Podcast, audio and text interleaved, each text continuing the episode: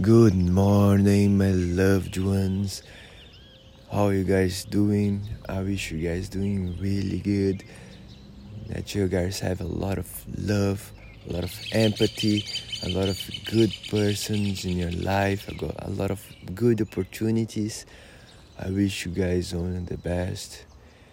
And today we are going to do a Reiki class where we're gonna reflect, we're gonna think about our life cycle, the cycle of our life, the cycle of our emotions, the cycle of our energies. Because in order to prosper, in order to become how holistic therapy, in order to have a, powerful Reiki, we really need to understand our cycles. But how is that? We know life is always changing. We are always changing. We can't never be harmonized like for forever. You're gonna stay harmonized for a long time, for a long period, but we'll have someday some hours, some minutes in your life that you'll be disharmonized. We are these cycles. We are sometimes, someday we are good, and the other day we are not. Someday our body feels good, we are healthy, and then the next one we are not. One day we are young, and the other day we are not. You know, one day we have good emotions, we are aligned with these higher energies, and the other day we might not be. Someday everything might be good, no problems, everything is working, and the other might be full of problems. And that's normal. That's life. It's a construction and a destruction of ideas, of feelings, of experiences, of opportunities.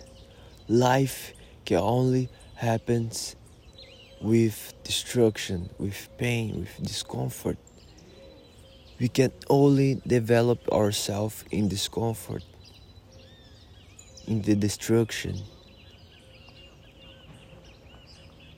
And then, what I want you guys to understand is to realize that this is normal. Don't push on yourself saying shit like shit today i'm not aligned today i'm not enlightened.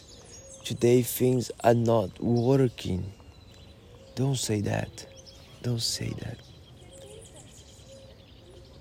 You need to accept. You need to surrender to the pain. You need to surrender to your life. You need to surrender to your cycles. Understand them. Understand that they will always be there doesn't matter how much you grow the only thing that you can change is the time the periods that you stay in each cycle because when you develop yourself you stay less time on the bad cycles and more time on the good cycles. Because even when everything is bad, even when everything is falling apart, you will stay humble.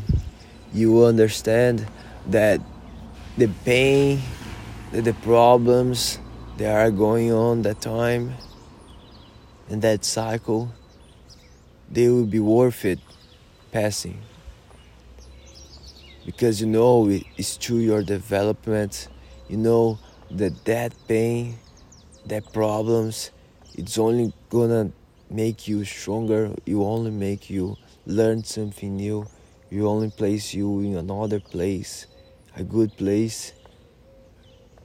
And you understand, you accept, and you try to see that problem as a learning and as an experience that will make you better.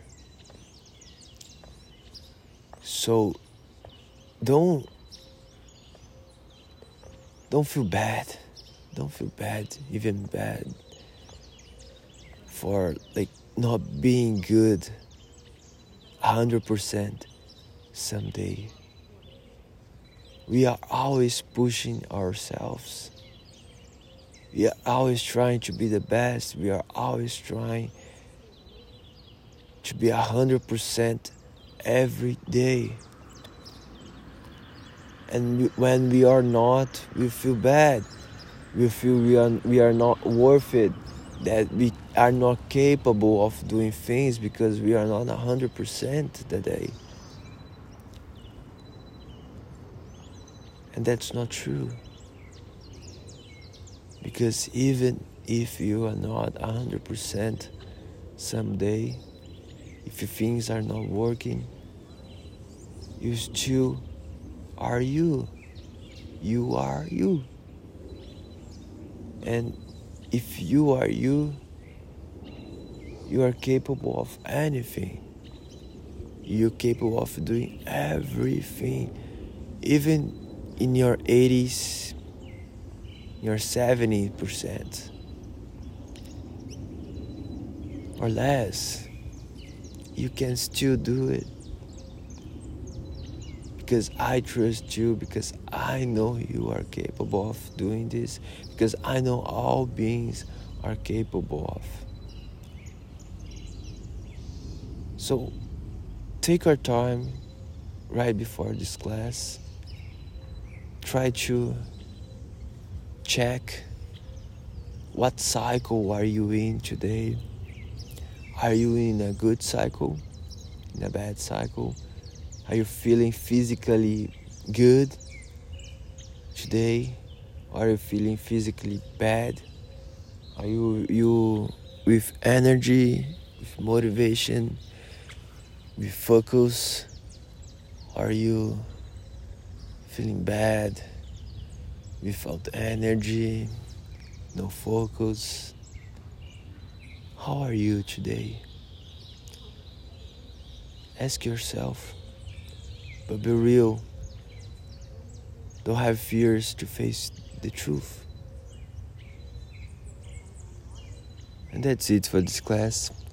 Thank you for being with me. I love you guys. Wish you all the best. Share this podcast with someone you love. And have a wonderful week.